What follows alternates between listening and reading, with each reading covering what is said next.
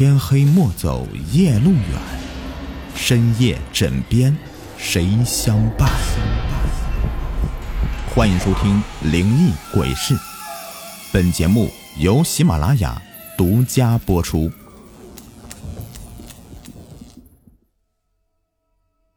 老邹是个赌场的瘾君子，可是不有那么一句话吗？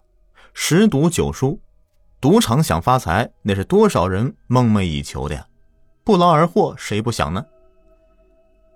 老邹是个烂赌鬼，在赌场把自己的一点家底也赔得差不多了，所以老邹年近三十了，就这么个烂泥扶不上墙的主，也没个姑娘嫁给他不是？现如今他可以说是一人吃饱，全家不饿。光棍一条，老邹这人呢，就是败在赌场了。可是他还是抵抗不住那赌场的诱惑，终日泡在里面。没有本钱赌博了，也只能给赌场老板打打下手，干干零散的活什么的。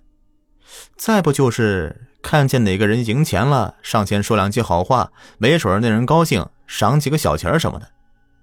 就这样。这老邹靠着这么点散钱，过着饱一顿饿一顿的日子。这天，老邹在赌场巡视的时候，看看有什么活可以干干。这时，他看见一个老汉，大概五十来岁了，看来是个老赌徒，正在那儿赌钱呢。只见到这个老汉整个下午是逢赌必赢呢，除了上厕所，他几乎都在赌钱。那赢的钱是如潮水般的向他的口袋里涌进去。大约到了傍晚时分，那老汉便不再赌钱了，转身离开了赌场。老邹赶紧跟了上去。老邹不想别的，只想着人家赌钱赢了能够高兴，赏自己几个小钱儿。要是赶上运气好，再教自己那么一两招，那也不错。跟在这老汉的背后。发现他一出门就拐进了一个巷子，老邹赶紧跟了过去。这时候，只看到那老汉撩起上衣衣摆，怕是要小便了吧？可是那老汉撩起衣摆以后，竟然直直的倒在了地上。老邹心里一惊：“哟，这怎么回事？”赶紧上前去查看查看。老邹上前一看，哎呦，这老汉怎怎么就这么死了呀？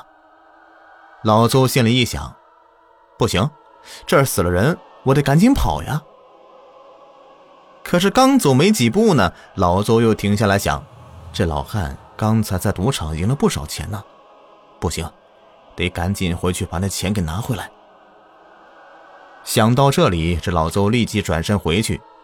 老邹蹲下身子，在那老汉身上是一通摸索。可是啊，他身上竟然一分钱也没有，只在腰间摸到了一个指南针。哎呦，操！真是倒霉，摸了半天死人，什么也没捞着。老邹拿着那土豆大小的指南针便离开了。老邹拿着指南针仔细的观看，哎，发现呢，这好像不像平常的指南针，这个指南针它不指南北。只有一根针指着前方的方向，一缩一缩的，还不知道在干嘛。他很好奇的按着指南针的方向走去，一路寻去，来到了一个开阔的地界。只见到这前方有一棵树，可是啊，抬眼一看，树上他不由得吓了一跳。只见到那树上挂着一个人，那是上吊的人。不知道死没死，他赶紧走上前去，用双手抱住那人的脚，使劲的往上抱。这时候他发现，这人还是活着的。指南针在老邹的手上碰到了上吊人的脚，哎，突然间呢，这人就死了。老邹还在想，刚才还是活着的，怎么一转眼就死了呢？老邹见眼前这人死了。便在他身上又一通摸索，在他身上摸出了点钱，老邹带着钱离开了那里。老邹在回家的路上一直在想：今儿个怎么碰到死人了呢？好奇怪呀！这时候，他想起手上的指南针了，不停的摆弄着。难道是这个指南针的缘故吗？走到半路，迎面走来一个算命先生。那算命先生微笑着拦住了老邹的去路。这位兄弟，你手上拿的是什么？可否借我一看？算命先生上来就这么一句，老邹也无所谓，便将那指南针呢递给了算命先生。算命先生将指南针拿在手上，然后又还给了老邹。兄弟，这不是一般的指南针，这是收魂指南针。只要这指南针的指针一伸一缩的，它指的方向便会有个将死而未死之人。只要你将这指南针碰一下那个人，那人的灵魂便会被这指南针给收了。你只要帮我做这个事，我就可以将好运带给你，让你逢赌必赢，怎么样？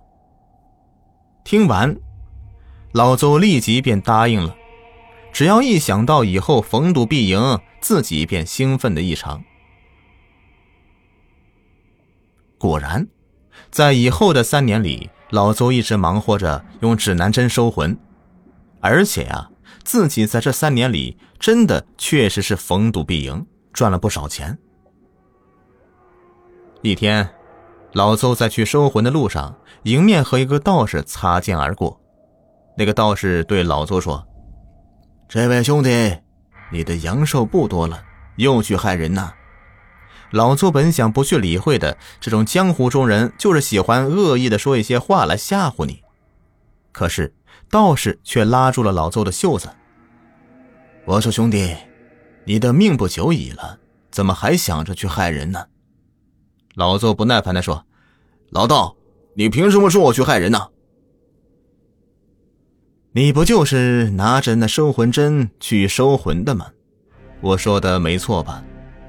老邹心想：“这道士看来有真功夫，这都看出来了。”兄弟，我告诉你吧，你呀，还有三天寿命。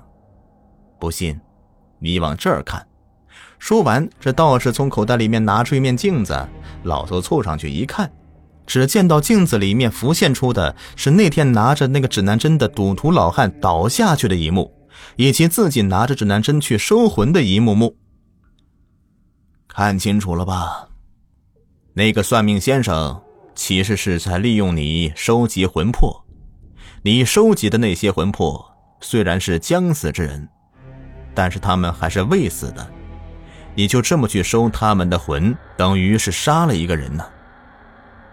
还有那算命先生，他给你的好运，其实根本就不是他给你的，而是用你的命转而换来的呀。你造孽太深了，收了这么多的魂魄，谁也救不了你呀。我看你呀，还是回去办理后事吧。说完，那道士便将老邹手里的收魂指南针给拿了出来，然后放在地上，用一把剑给砸了个破碎，然后扬长而去。老邹愣在原地，久久不能回过神来。他心想：看来这道士说的是真的，自己的命只有三天时间了。于是回家赶紧办理自己的后事。这老邹一直没有娶妻。所以也就不会有儿子。可以想到自己连个送终的，还有逢年过节烧纸的人都没有，觉得很是凄凉。于是，他便过继了自己一个堂兄弟的小儿子做自己的儿子。他对堂兄弟说：“哥呀，我没有儿子，就想过继你们家小儿子，给我做个干儿子。我就快要死了，我这三年里……”也攒了不少钱，全留给孩子吧。我只要逢年过节，他给我烧个纸就够了。堂兄弟答应了他。兄弟，不要瞎说呀，这么年轻，怎么可能说死就死了呢？老邹没有和他解释。三天后的晚上，老邹洗了个澡，换了身衣服，然后躺在床上，眼睛轻轻一闭。就再也没有睁开了。好了，本期故事已播完，有喜欢听悬疑推理故事的朋友吗？可以来我主页收听我的新专辑《宁渊之谋》，作者陈猛，也就是早期的专辑《夜谈》系列作者。那听过那本书的朋友一定知道这个作者。十五至二十集左右是一个案子，极度的烧脑体验，犯罪者的人性比鬼还可怕，欢迎大家前来收听。